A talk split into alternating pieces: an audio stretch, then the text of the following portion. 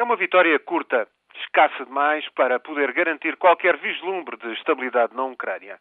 Viktor Yanukovych, vencedor fraudulento das eleições presidenciais de 2004, que levaram por sinal à Revolução Laranja, viu agora chegada a sua hora acaba de bater a primeira-ministra Yulia Timoshenko na segunda volta das presidenciais de 2010.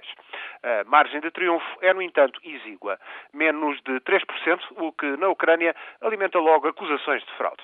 Os observadores internacionais legitimam, contudo, o resultado, mas outro mas, a diferença foi de apenas 600 mil votos. E numas eleições muito participadas, pois 69% dos ucranianos foram às urnas, houve um milhão de eleitores a escolher uma opção que constava também dos boletins de voto votaram contra os dois candidatos.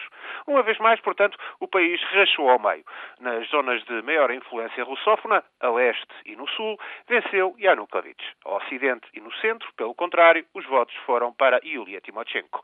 Assim é a sorte de 46 milhões de ucranianos que viram a economia do país sofrer uma contração de 15% no ano passado e mal vislumbram como sair de uma situação desgraçada.